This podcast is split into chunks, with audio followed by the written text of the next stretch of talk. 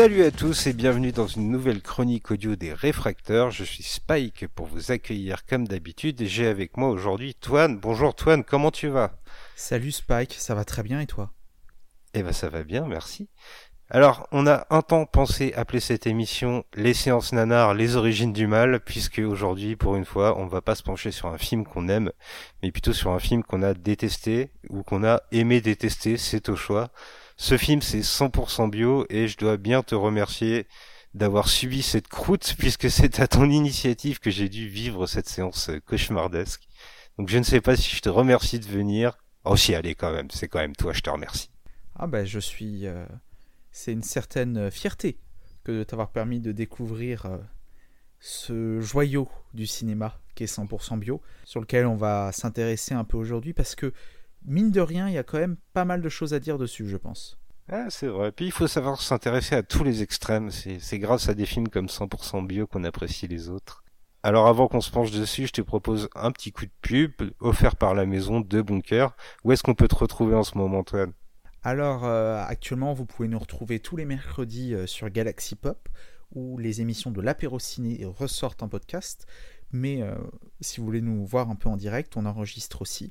Et on va enregistrer. Alors, je ne sais pas si cette émission sera sortie à ce moment-là, mais le lundi 11 octobre, nous serons en live sur Twitch avec Borat de la chaîne YouTube Borat 8, du compte Twitter Ciné Borat notamment, pour ceux qui le connaissent, où nous aurons la chance de vous parler du cinéma français, au moins en bien, contrairement à ce soir, je pense. Ah, c'est ça, il te fallait, il fallait évacuer avant que tu puisses dire du bien du cinéma français. Il y avait un peu de frustration peut-être. Ah non, c'est plutôt l'inverse. Moi, je suis plutôt un défenseur du cinéma français, donc euh, c'est plutôt l'émission de lundi, euh, puisqu'on enregistre à l'heure où on enregistre, cette émission n'a pas encore eu lieu. C'est l'inverse plutôt. Moi, je, je, suis un grand défenseur du cinéma français, mais il faut reconnaître que parfois il a certains travers. Tu as bien raison, il y a du bon partout et il y a du très bon dans notre pays.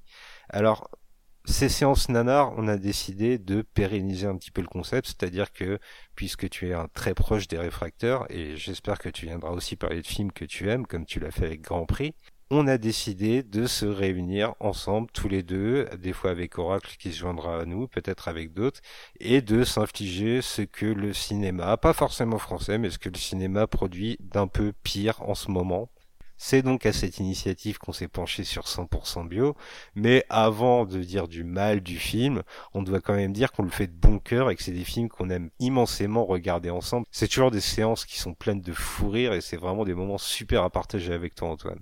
Ah c'est clair, c'est... Euh, on n'aime pas forcément les films, mais d'une certaine manière on aime les voir, on aime les séances. Alors pour planter le décor 100% bio, c'est pas exactement un film, c'est un téléfilm, on reviendra là-dessus plus tard. Sorti en 2021, on le doit à monsieur Fabien Antoniente. Est-ce qu'on le présente encore? Je ne souhaite pas, toi, le monsieur a commis assez de crimes en série dans sa vie pour que sa carrière parle d'elle-même. C'est notre maître à penser, c'est euh, le parrain moral de cette émission. On espère le recevoir un jour. Véritablement, ce serait un honneur. Ça serait un véritable honneur. Et il entraîne dans sa shit avec lui dans 100% bio Didier Bourdon et Catherine Jacobs, qui fait quand même assez mal au cœur, mais aussi, on va citer les jeunes premiers, Lolita Chama et Nicolas Bridet, qui ne sont pas exactement des jeunes premiers d'ailleurs, ils ont une filmographie assez développée, contrairement à ce que laisse supposer le talent qu'ils affichent à l'écran dans 100% bio.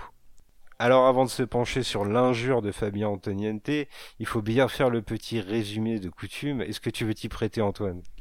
Oh, c'est comme, euh, c'est comme tu te sens. Je te le laisse avec grand plaisir si tu préfères. 100% bio, c'est donc l'histoire de Marie et Thomas, un couple de Parisiens qui attend un heureux événement.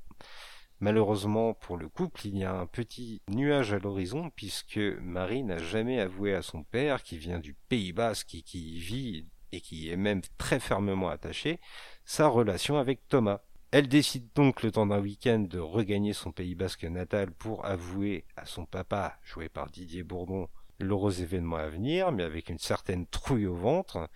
Mais elle ne se doute pas que, malheureusement pour elle, mais également pour nous les spectateurs, Thomas va la suivre jusque dans le Pays Basque et va tenter de copiner avec son beau papa qu'il ne connaît pas vraiment. Voilà à peu près sur quoi on part avec 100% bio je pense avoir fait le tour de la question. C'est un bon petit résumé euh, qui donne envie de s'y plonger, clairement. Alors envie de s'y plonger, euh, ça n'engage que toi. Puisque euh, on va quand même évacuer d'entrée le vide absolu que va être 100% bio pendant une heure et demie. Il a le bon goût de ne pas durer plus longtemps. Et on va déjà devoir tirer un petit peu sur Fabien Antonité parce qu'il faut bien dire qu'en termes de réalisation, on se rappelle un peu aux plus belles heures de AB Productions avec ce qu'il nous offre dans 100% bio. On a vraiment senti quelqu'un qui n'avait pas envie de filmer, qui était là un peu sur un film de commande et qui propose finalement un enchaînement de scénettes sans véritable construction visuelle. En fait, il n'y a rien dans 100% bio à se mettre sous la dent. Bah, moi j'ai un souci déjà parce que tu as parlé de réalisation. c'est que le concept de mise en scène, c'est un concept qui est très loin de, 100% bio, qui est filmé avec des cadres euh, d'un fade absolu, euh, sans profondeur, sans imagination, euh, si ce n'est des pseudo-plans américains sur ces personnages. On peut citer également le cadrage, aucune gestion des valeurs de plan, aucune gestion de la lumière, hein, puisque puisque c'est filmé avec ce que j'appelle la lumière naturelle du pauvre c'est-à-dire euh, un banal projecteur qui fait semblant d'être une lumière naturelle, mais juste pour rappeler que euh, on ne sait pas, on ne sait pas mettre en lumière un film. Ça fait une bonne lumière de supermarché au milieu du terroir. Hein. C'est assez dramatique. Il y a quelques effets, euh, quelques effets de mise en scène qui sont très drôles. Ça me permet d'enchaîner directement sur le, sur un autre point du film qu'il faut qu'on évoque, qu'il faut qu'on évacue plutôt. Je pense notamment les quelques fois où Fabien Antonité tente quelque chose, je pense notamment à la scène de la rencontre entre Thomas et euh, son euh, beau-père, entre guillemets, où on assiste à un merveilleux travelling avant euh, sur la tête de Didier Bourdon en mode Marlon Brando dans le parrain. J'ai cru que j'allais me faire dessus de rire, tellement c'est d'un risible. Ce qui me permet d'enchaîner également, si tu me permets, sur euh, le niveau effroyablement effroyable euh, des acteurs. Didier Bourdon n'est qu'une parodie de lui-même. Catherine Jacob euh, me fait mal au cœur. Mention spéciale à Lolita Chama que je ne connaissais pas avant, que j'ai vu ensuite dans d'autres productions. On me rend compte que c'est quelqu'un qui apparemment savait jouer.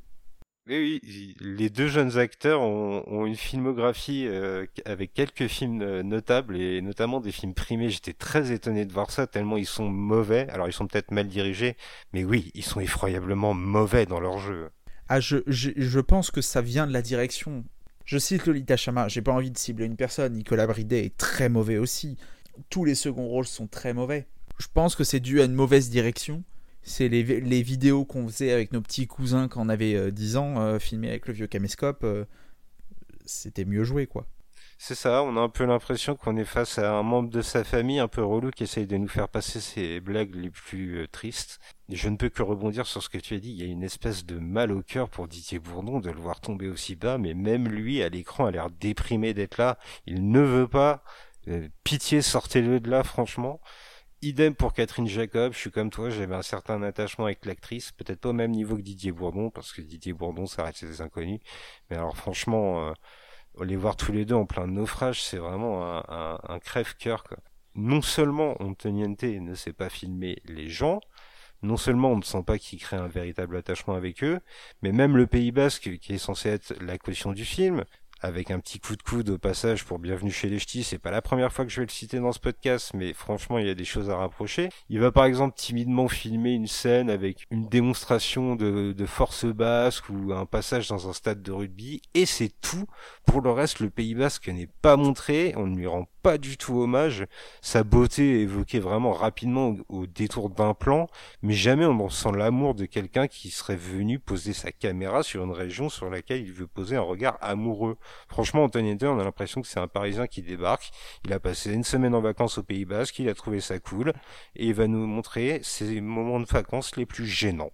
En fait, euh, le Pays Basque, euh, dans ce film, c'est euh, finalement Antoniette qui se personnalise dans le personnage de Thomas. C'est-à-dire que c'est quelqu'un qui a à minima une méconnaissance, parce que moi je ne, je ne suis pas basque du tout, mais en fait j'ai pas l'impression de voir le Pays Basque. J'ai l'impression de voir le cliché du Pays Basque. Parce qu'on va y revenir, c'est un film qui est bourré de clichés, mais tu citais Bienvenue chez les Ch'tis, on parlera peut-être sûrement de Danny Boone dans plusieurs épisodes euh, sur cette série des séances nanar. Mais on peut reconnaître une chose à Danny Boone, c'est l'espèce de générosité et de respect pour sa région. Là, il n'y a pas de respect. Moi qui suis breton d'une certaine manière, ça m'aurait fait... Euh, j'aurais voulu prendre, euh, prendre ma lance et ma fourche euh, pour aller attaquer Antoniente s'il avait fait ce film-là en Bretagne. C'est exactement ça, t'as raison. Je parlais d'un cinéaste qui, qui n'est pas amoureux de ce qu'il filme, mais il ne le respecte même pas parce que finalement il va accumuler les clichés en permanence et il ne va jamais essayer de contrebalancer ça avec une vision un peu plus réaliste. Il faut faire une croix sur tout ce qu'il y a en termes de profondeur dans le film, clairement. C'est ça, c'est que si vous voulez vous rappeler un bon souvenir du Pays Basque, il faut plutôt revoir la vidéo de vos vacances il y a quelques années là-bas. Mais c'est un film avec des clichés euh, ambulants parce que faut quand même qu'on en parle de ce sujet, de ce de ce pitch, parce que le pitch de base c'est même pas le Pays Basque. Le pitch c'est la différence entre vegan et viandard. Ah oui. Un speech euh, dans l'air du temps entre guillemets puisque c'est un débat de société euh, somme toute assez intéressant avec une pluralité de points de vue, chose que n'a absolument pas le film. C'est-à-dire que même là on est dans le cliché si vous ne vous positionnez pas outre mesure euh, dans ce débat, ce que vous allez voir à l'écran, c'est exactement le cliché de pourquoi vous voulez pas vous mettre dedans. C'est ça, on est vraiment dans une espèce de, foire à la vanne potache et euh, finalement euh, le film en essayant de souligner une espèce de thème de société, il va jamais y arriver parce qu'en fait il va jamais essayer, jamais on va, enfin J'imagine pas un viandard euh, remettre en cause ses convictions après le film, et j'imagine pas un vegan remettre les siennes en cause après le film non plus.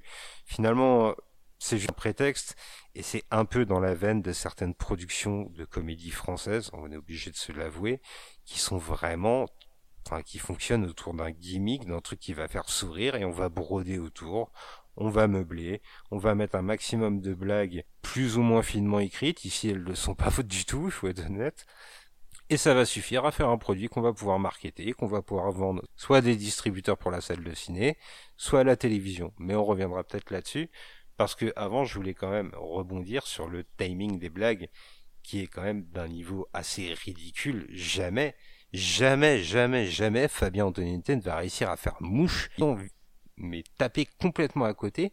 Le moment le plus drôle de son film, il faut quand même se le représenter, c'est le moment où un personnage va nous déclamer une blague qu'il a entendue auprès d'un pote. Voilà, la blague est vaguement drôle. Je vous ferai pas l'injure de vous la donner parce que franchement vous ratez rien, mais pour tout le reste, je l'ai regardé avec Oracle pour tout te dire Antoine et on a tiré une gueule pas possible. Il y a rien, il y a zéro gag. Au moins Bienvenue chez les Ch'tis nous faisait rire de temps en temps. Là on est vraiment dans du néant du rire. Le souci c'est que sur le papier il y a quelques gags qui pourraient fonctionner. Mais ça me permet d'amener à un autre point, c'est que c'est un film qui est extrêmement mal monté il y a un gros souci de rythme dedans. Absolument. Le film est constamment à contretemps. Constamment, c'est euh, on laisse trop. Moi, je reviens sur cette scène. Euh, je parlais de la rencontre. Je pense que tu vas voir, il y a un moment, euh, ça se passe pas forcément super bien. Vous l'aurez compris dans le cliché structurel que le film peut représenter. Et on a Thomas qui va s'en aller, qui va partir parmi les vaches. Je pense que tu vois de quel moment je parle. Absolument. revoyez cette scène. Moi, j'aimerais la montrer dans les écoles de cinéma pour dire, vous voyez, c'est exactement comme ça qu'il ne faut pas monter une scène de comédie. On a la première coupe de transition de scène qui arrive beaucoup trop tard, ce qui fait que ça nous jette sur le feu la situation auquel on comprend pas parce qu'il n'y a pas eu un peu d'accroche. Ça nous tombe dessus. Ensuite, on a pam pam un échange entre, entre deux persos par le montage. Encore une fois, cadré en plan américain sur les genoux parce que Fabio Antoniente ne sait rien faire avec une lumière complètement fade, un cadre sans relief, pour au final faire un back-back d'échange en mode pseudo-duel monté qui est tout le temps à contre-temps par rapport aux répliques, parce que il y a le dynamisme du dialogue et il y a le dynamisme de l'image qui ne collent pas ensemble, pour finir sur un plan des deux qui nous tombe comme de la soupe, vu que toutes les préparations en amont sont foirées, évidemment l'effet est au, sol. Et c'est quelque chose, je ne sais plus qui le disait, mais c'était un humoriste qui dit que le plus important, c'est pas la blague en elle-même, c'est comment tu l'amènes. Et ça, c'est clairement quelque chose que Antonite n'a pas compris. Et cette scène-là, on est le parfait exemple. La préparation est toujours assez médiocre. Et pour rebondir sur ce que tu disais sur le montage, je vais même parler de l'assemblage des scènes où il y a complètement des thèmes Antoniente va les amorcer, va les délaisser pendant tout le film et va les résoudre à la fin. Il y a par exemple un personnage dans le film qui est homosexuel, et là tout d'un coup on se dit tiens, un homosexuel dans un milieu rural, c'est pas facile, peut-être que le film va s'ouvrir vers quelque chose de plus profond. Bah en fait pas du tout, on apprend juste qu'il est homo au milieu du film, à la fin du film, désolé de vous spoiler, c'est Eh, au fait, papa, je suis homo. Ce à quoi Didier Bourdon, qui est un gros réac pendant tout le film, lui répond C'est pas très grave, je t'accepte comme tu es, je suis content que tu sois heureux parce que c'est le moment où le film décide qu'il faut résoudre tous les conflits qu'il a amenés pendant une heure et demie, et c'est complètement médiocre, c'est écrit n'importe comment. Alors pêle-mêle, je vais te jeter d'autres gags, Toine, je sais qu'ils t'ont particulièrement fait rire. Il y en a un qui nous a fait quand même rire jaune, il y a le fait que le personnage principal, Marie, cette femme enceinte, passe son temps à s'enfiler des cocktails alors qu'elle est quand même sage-femme. Je pense que c'est pas recommandé si vous attendez un enfant, il vaut mieux lever le pied sur l'alcool. Il y a aussi ce fameux gag du parigo qui débarque au milieu du repas de famille, du petit déjeuner, et on va lui servir des pieds de porc dans son assiette. Attention, est-ce que vous pensez à un autre film qui, aurait joué sur les clichés d'une région? Oui, vous n'êtes pas très loin. Et puis on va enfin finir avec cette fameuse saucisse sur la tête qui, toi et moi, nous a tellement fait rire. Il faut bien l'avouer. Ah oui, c'est mais c'est complètement magique. Parfois, le film, dans un espèce d'élan de bon timing, entre guillemets, c'est-à-dire que parfois on a quelques scènes qui sont un peu mieux que complètement médiocres. On a l'impression euh, que c'est euh, des moments émotions qui sont sympas parce que on va juste avoir euh, miraculeusement deux plans bien montés ou un acteur qui va juste donner la réplique à somme toute à peu près correctement. Donc ce qui fait qu'on a quand même deux trois moments, je pense, surtout plutôt vers la fin du film, étonnamment Bon, pas du tout le, passage sur l'homosexualité qui est une catastrophe absolue. Encore une fois, c'est un film qui tente de mettre des thèmes de société, même pas sans avoir d'avis dessus, mais surtout sans les comprendre. On a quelques timings qui sont qui sont pas trop mal, mais ça c'est mon côté de j'essaie toujours de trouver un peu de positif dans le film. mais sinon, on va pas se mentir, euh, c'est quand même très très proche du néant. Alors, le côté de l'homosexualité, on l'a évoqué. Il y a un autre côté qui, moi, aurait pu euh, m'interpeller, puisque je vis à la campagne, et qui est un peu le drame social des commerces à l'abandon. Et euh, là aussi, on a l'impression que Contagnante euh, ne réfléchit pas du tout sa problématique. Il va se contenter d'expédier une résolution. Une résolution qui t'a un petit peu ému, tu me confiais, mais qui confirme tout de même l'écriture proche du conte de fées que nous propose Antoniente finalement. C'est-à-dire que c'est une écriture, c'est une écriture stéréotypée en fait. C'est le découpage euh, en 3-4 actes habituels d'une comédie euh, familiale euh, là-dessus, c'est-à-dire premier acte rencontre, deuxième acte conflit, troisième acte résolution et happy end. C'est à peu près la structure classique qu'on retrouve dans beaucoup de films. En soi, personnellement, je n'ai je n'ai pas grand-chose à reprocher à cette structure qui fonctionne, qui a été éprouvée avec plus ou moins de réussite. Mais là, c'en est presque la propre parodie, en fait, de cette structure. C'est-à-dire que jamais, en aucun cas, elle est digérée, elle est comprise, elle est appréhendée, et elle est travaillée dans ce sens-là. Cette résolution est c'est peut-être la scène, moi, pour je trouve, où le timing, où il y a deux, trois bons timings qui sont sympatoches, ça émeut, entre guillemets. C'est clairement la moins pire des scènes. J'ai pas dit le meilleur, j'ai dit la moins pire des scènes euh, du film, ce qui fait qu'on a l'impression de voir euh, une scène qui serait euh, presque cinématographique en une heure et demie. Donc on, a une certaine émotion de, se rapprocher d'un standard qu'on espère avoir à chaque fois. Mais voilà, c'est c'est peut-être euh, c'est 100% bio mais c'est 100% stéréotype. C'est stéréotype dans son décor c'est stéréotype dans sa manière d'être fait et c'est 100% euh, à côté de la plaque. Ah, c'est tellement à côté de la plaque que, une fois de plus, moi qui habite à la campagne, je peux vous confirmer que la vision de la ruralité que va proposer Antoniente, elle est complètement éclatée au sol les clichés que tu mentionnais, ils sont envers le Pays Basque, mais assez bizarrement, Antoniente, il va, également les proposer à Thomas, où il va offrir une espèce de vision du Parisien bobo, du Versaillais même, attention, précision du film, euh, bobo qui mange que des graines à la con, franchement, on est là aussi. Finalement, voilà, le film ne fait que unir des idées reçues. c'est finalement c'est de la comédie bas de gamme en fait. C'est euh, c'est même pas comédie. Ça me fait mal d'employer la comédie là-dessus. C'est quelque chose que tu as dit finalement euh, tout à l'heure qui était qui résumait assez bien ça. C'est un produit. C'est quelque chose qui va rentrer dans, une espèce de de normes arbitrairement déposées euh, d'un commun accord par Antoniente et par l'équipe de production pour un résultat en fait qui ne cherche pas à proposer ce qu'on peut attendre d'un film, d'une œuvre de cinéma, mais qui rentre comme un produit, quelque chose qui, qui finalement comme ce que, ce que vendent ou ce que peuvent, ce que peuvent consommer, parce que l'idée de la consommation aussi d'une certaine manière est un peu en filigrane dans le film, je trouve. Oui. Par la consommation de viande, par la consommation de graines, tu parlais, ou voilà, moi, je pense à Thomas et sa petite voiture euh, écolo, voilà. Notion de consommation qui est derrière tout ça. Pour moi, 100% bio n'est pas un film, c'est un produit. Parce que 100% bio ne se voit pas, il se consomme.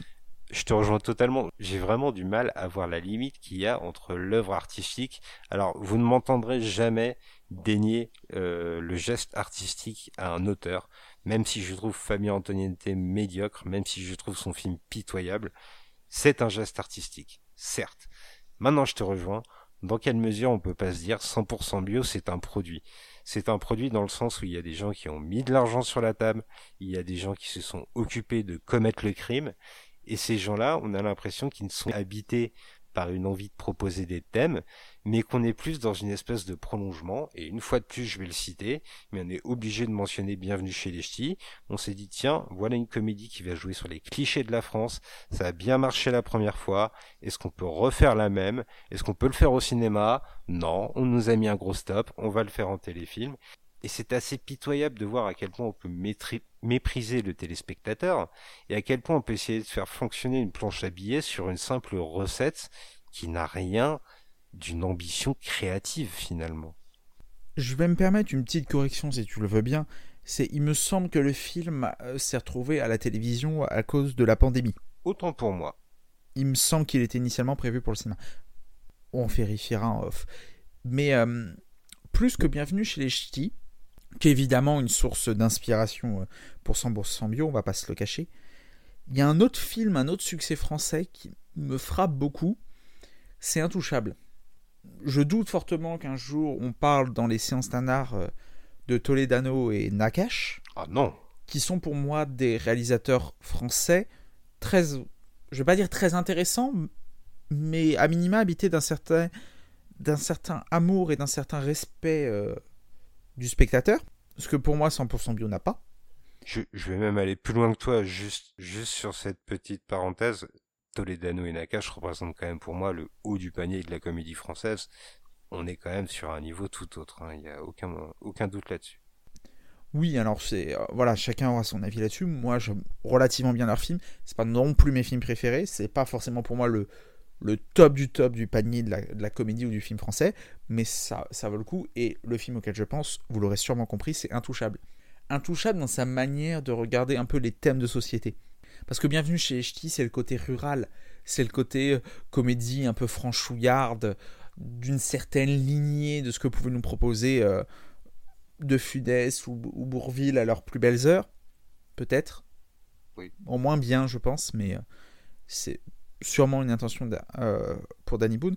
Intouchable, lui, euh, c'est un film qui, je pense, a eu son succès parce que c'était une des premières fois depuis quelques temps qu'une comédie française arrivait à toucher aussi juste comment, dans, le, dans le thème de société. Oui. Euh, par le handicap, par le racisme. Sauf que Toledano et Nakash, sont des gens qui réfléchissent, sont des gens qui sont habités par un certain amour du cinéma. Mm. Et bon gré, mal gré, avec certains défauts, parce qu'Intouchable a certains défauts, ils arrivent à peu près à viser juste. Parce qu'on n'est pas là pour, euh, pour représenter, pour, pour faire genre. Et 100% bio, à la différence d'Intouchable, c'est un film qui fait genre. Qui fait genre d'évoquer certains thèmes. Qui fait genre de les comprendre. Je pense qu'Intouchable, euh, il y avait une vraie compréhension derrière le handicap, derrière le racisme, derrière d'une certaine manière la vie un peu en banlieue et tout, tout ce que ça incluait. Alors c'est tourné à la comédie, mais 100% mieux reprend un peu cette recette du film à succès, puisque finalement, si je dis pas de bêtises, Bienvenue chez les Ch'tis et Intouchable doivent être les deux plus gros succès euh, du cinéma français en salle depuis 15 ans en termes d'entrée. On pourrait peut-être voir avec Camelot maintenant, mais. Euh, oh non, non, non, Camelot, tu sais, c'est quelques. Camelot, je crois qu'ils ont fait 3 ou 4 millions. Euh, si mes ah, souvenirs sont bons, hein. euh, Bienvenue chez les Ch'tis, ça a dépassé, ça c'était pas loin des 20 millions et Intouchable pas loin des 15, si mes ah, souvenirs sont bons. D'accord. Moi, je pense, à la rigueur, je pensais peut-être à Qu'est-ce qu'on a fait au bon Dieu qui est aussi un enfant bâtard. un futur rendez-vous, peut-être. il me semble que c'est peut-être lui qui, euh, qui entrecoupe les deux, mais euh, on n'en est pas loin. C'est justement, en fait, euh, cette notion de respect. Il y a, on parlait, il n'y a pas de respect envers les viandards, il n'y a pas de respect envers les véganes, il n'y a pas de respect envers le Pays Basque, il n'y a pas de respect envers les Parisiens, il n'y a pas de respect envers les homosexuels, il n'y a pas de respect envers les femmes enceintes. Parce que montrer une femme enceinte, sage-femme qui boit des cocktails tout le film, j'appelle pas ça une forme de respect. Non. En fait, il n'y a, a, pas de respect. Et, c'est la. Je réinsiste dessus peut-être, mais c'est pour moi, c'est en ça que ça fait un produit. Et je, ne vais pas dire que c'est un film qui est idéologiquement problématique. Je pense qu'on aura l'occasion de parler euh, dans cette série de films qui sont vraiment idéologiquement problématiques. Mhm. C'est juste un film qui est con en fait. 100% bio, c'est un truc qui est con, c'est un produit qui est con.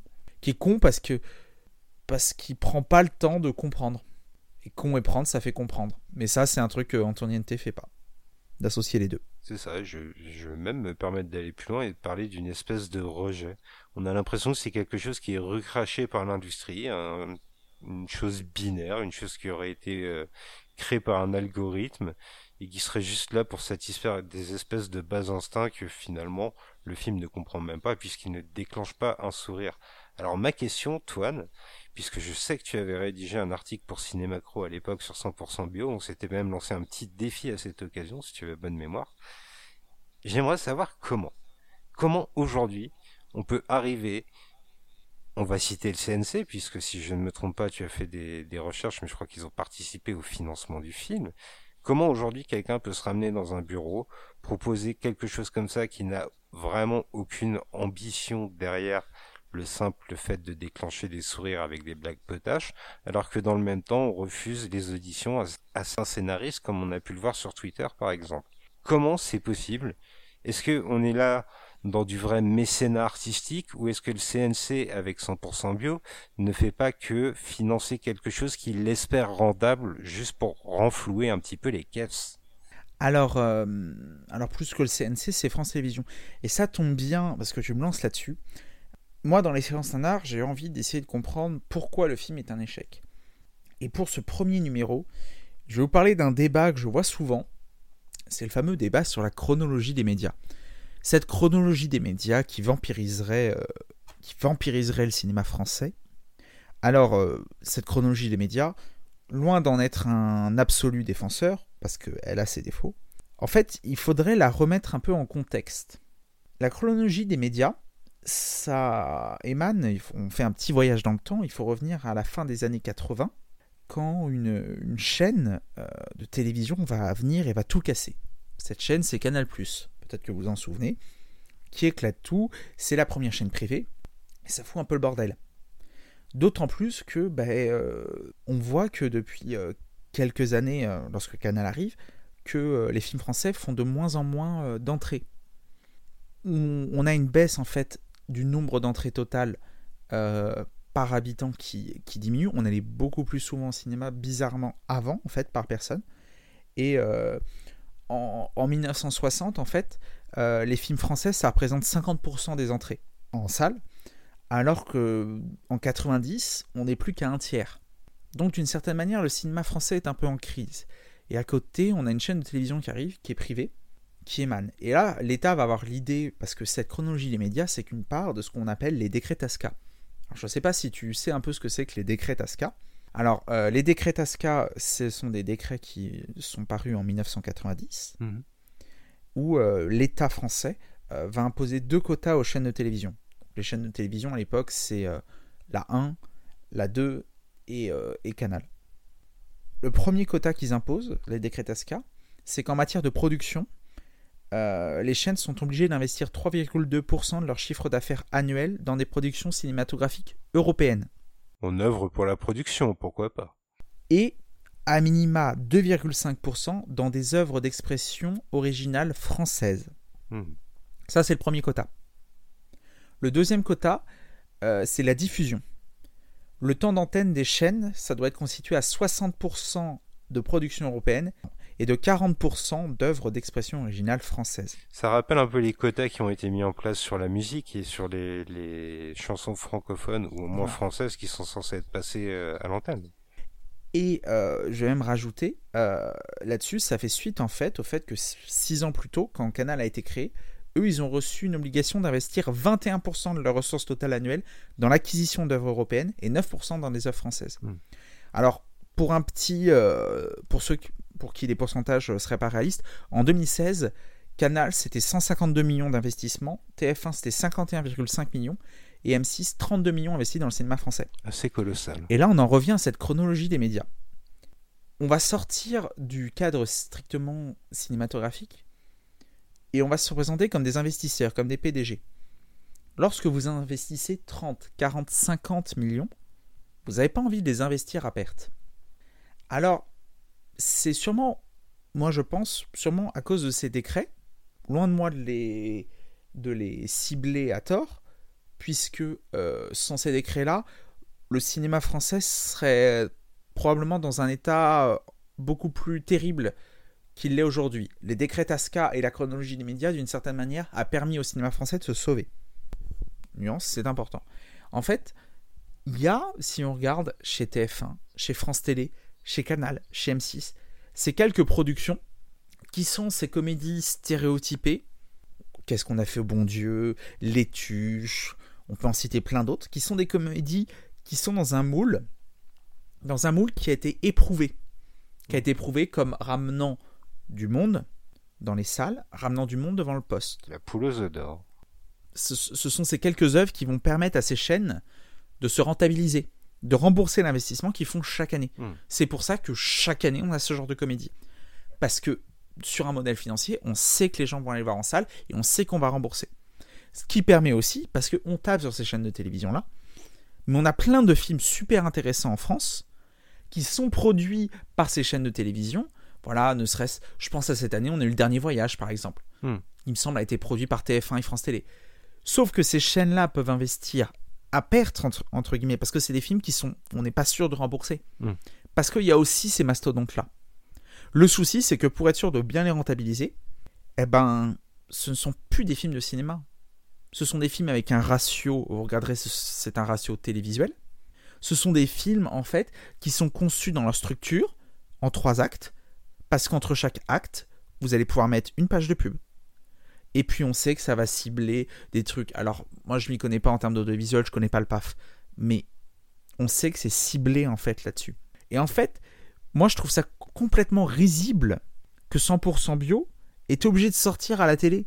Parce qu'en fait, bah, il était destiné à ça finalement. Ce sont des films et la chronologie du média permet à ces chaînes-là de les diffuser plus tôt. Parce qu'en final, c'est à ça qu'elle sert la chronologie des médias. Mm. C'est pas de priver euh, Netflix et les autres plateformes de streaming américaines de diffuser. C'est de permettre, notamment aux chaînes, c'est un truc donnant-donnant en fait que, qui a été négocié, c'est de permettre aux chaînes de retrouver leur investissement. Sauf que comme ils ont de l'investissement, ils rentrent dans leur chiffre d'affaires, du coup le chiffre d'affaires augmente, du coup ils investissent plus l'année suivante et ainsi de suite. Hmm.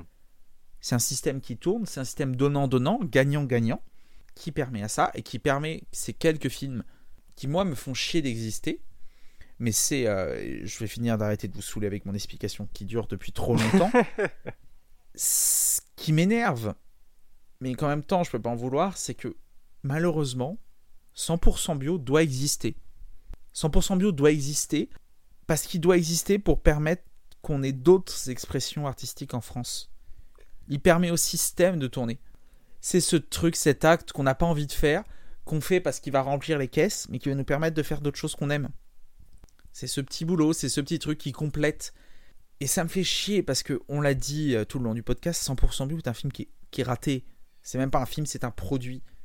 Et oui, c'est un produit, C'est quelque chose qui est conçu comme un produit pour rentrer dans un chiffre d'affaires.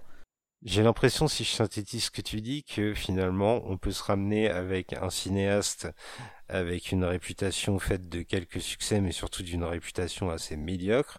Prendre un second couteau, tiens, Didier Bourdon, comment tu vas? Tu passes par là, t'as besoin d'un chèque, pas de problème. On peut développer un scénario, pardon, on peut ne pas développer un scénario pendant une heure et demie, et finalement, ce que tu nous dis, c'est que cela, c'est un mal nécessaire, que finalement, pour avoir le dernier voyage que tu évoquais plus tôt, personnellement, moi, j'ai pas forcément été sensible au film, mais je lui reconnais son intention, et pour une première œuvre, c'est assez épatant de voir un rêveur comme ça. Finalement, 100% bio, c'est le mal nécessaire, c'est le prix à payer, pour avoir le droit à l'originalité en France Ouais, d'une certaine manière, c'est une forme de prix à payer. Et, euh, et parce qu'il faut pas oublier une chose, c'est que le cinéma, c'est pour tous les goûts.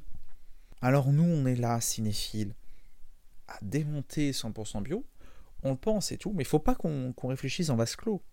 Parce que si ces comédies françaises stéréotypées attirent 5, 10, 15 millions peut-être, de spectateurs dans les salles, c'est peut-être parce que ça plaît. Est-ce que c'est une bonne chose que ça plaise? Chacun aura son avis sur la question. Mais il faut pas euh, méconnaître le fait que ces films ont un public. Méconnaître que des gens apprécient ça. Alors, je vais essayer d'être un peu intelligent sur ce podcast. tu l'as déjà été. Vous pouvez aimer ça. On a tous le droit d'aimer, d'aimer des films qui sont un peu pourris. La preuve, nous, on se retrouve même autour de notre micro pour en parler. c'est pas pour rien. Mais il faut aussi dire qu'il existe aussi d'autres choses. Que finalement, le cinéma, c'est peut-être pas forcément un cercle unique, mais peut-être une forme de puzzle. Parce qu'il faut réfléchir comme industrie, mais il faut réfléchir à ça. Moi, en fait, j'en veux jamais au fait que les tuches ou 100% bio, 100% bio, il aurait peut-être fait 3, 4, 5, 10 millions d'entrées, on ne sait pas. J'ai plus les chiffres, mais il me semble qu'il avait fait un sacré succès sur France 2. Je crois qu'il y avait eu plusieurs millions de personnes. Quand... Euh, sur France 3, pardon. Il y avait eu plusieurs millions de personnes lorsqu'il était passé en janvier dernier. Ça ne m'étonne pas. Est-ce que, dans ma position de cinéphile, est-ce que je peux reprocher aux gens de s'être foutus devant la télé là-dessus? Bah non, parce qu'on leur donne un produit qui correspond à leurs attentes, qui a été encore une fois éprouvé, pour marcher. Moi, j'en veux finalement, et c'est peut-être là, là-dessus, parce qu'on peut avoir l'impression que je défends 100% bio, et c'est pas du tout mon intention. Je défends le fait qu'il nous faut des films comme ça. Mais moi, j'en veux particulièrement. Je vais pas dire que Famille Antoniente, parce que un film, ça se fait à plusieurs. Et j'en veux aux gens qui ont fait ce film. J'en veux parce qu'on prend les spectateurs pour des cons. Parce que c'est pas parce que la formule a été éprouvée, on en parlait avec Intouchable, c'est pas parce que la formule a été éprouvée qu'on doit prendre les gens pour des cons. Et moi, lorsque je vois 100% bio, je vois pas un film, je vois un produit. Je vois un truc qui me prend pour un con. Je vois un truc qui me dit Tu es trop con pour que je te serve autre chose que bas de gamme, parce que t'es pas là pour réfléchir là-dessus. Et que dans les séances nanar, on en parle, mais on essaie de réfléchir pourquoi c'est raté. Moi, je pense que, c'est, que 100% bio, il est raté parce que, euh, parce que c'est, finalement c'est un produit, c'est un stigmate du système. Pas forcément qu'il faut imploser le système. Encore une fois, je pense que dans le, le cinéma français n'est pas capable de survivre actuellement en dehors de ce système-là. Mais moi, j'aimerais, si jamais il y a quelqu'un du système mieux placé que moi qui écoute cette chronique audio, j'aimerais lui dire la recette, elle est éprouvée, mais vous pouvez peut-être aller plus loin. Essayez justement de faire des films et pas des produits, malgré les contraintes qu'on vous impose. J'ai ressenti un peu la même chose, et si moi aussi je dois essayer de qualifier pourquoi 100% bio est raté, c'est parce que j'ai ressenti une espèce de mépris finalement en le voyant, le fait qu'on me méprisait moi en tant que spectateur, comme tu le disais, on serait une recette éprouvée, des blagues d'un niveau de PMU un soir morne, et franchement je me suis senti voilà, pas respecté. En tant que téléspectateur, j'avais l'impression qu'on me servait la soupe et que finalement on cherchait jamais à aller plus loin. Et effectivement, j'en veux pas tellement au système de fonctionner sur des films comme ça, parce que en plus, je pense que finalement, en essayant de répondre aux attentes des spectateurs, on peut parfois faire des films très populaires. T'as parlé d'Intouchable plus tôt, moi je n'aime beaucoup ce film par exemple. On peut réussir à être populaire. Ce que je reproche à 100% bio, c'est de ne même pas avoir essayé il y a une espèce de dédain. On a l'impression que finalement personne n'avait envie de faire ce film, qu'il est juste là comme une pustule, une espèce de réponse de l'industrie. Et du coup, je ne peux pas céder à ce qu'essaye de m'amener Fabien Antoniente, et en même temps, il n'a pas l'air vraiment décidé à me l'amener proprement, il faut bien le dire. Mais je veux te rejoindre, et je veux le dire. On fait des podcasts sur les séances nanar, mais l'important c'est d'aimer le cinéma. Si jamais vous aimez ces films, ne vous sentez pas forcément froissé avec vous, mais comme toi, j'aimerais bien que peut-être quelque part il y ait quelqu'un, un décisionnaire qui nous écoute et lui dire Eh, écoute, élevons le débat. Essayons de faire mieux. Le niveau que tu nous as proposé avec 100% bio, c'est le plancher. On est un peu au niveau zéro de la nudité. Est-ce qu'on peut pas essayer de faire un pas en avant de s'élever et je suis sûr que ça fera du bien à tout le monde et y compris aux téléspectateurs qui veulent peut-être seulement se détendre mais qui méritent quelque chose de moins méprisant que ce qu'est 100% bio. Et je vais même rajouter quelque chose, on a tous les ans des comédies françaises qui sont basées peut-être un peu sur ces euh, sur ce modèle éprouvé et qui s'en sortent, qui sont assez bonnes. On en a tous les ans. Alors, ça débat parfois, on n'est pas toujours d'accord, mais il y a des très bons trucs qui respectent la recette et qui sont des succès. Bien sûr.